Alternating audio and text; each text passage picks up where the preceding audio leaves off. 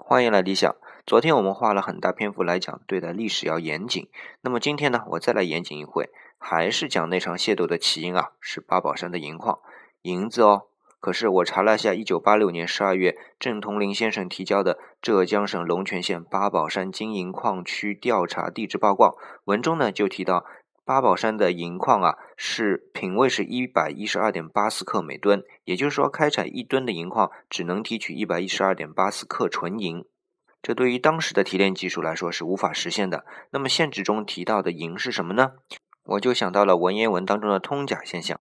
那么另外呢，今天呢，义乌还是出产银石的这样一种宝石，那会不会两者是用通假字呢？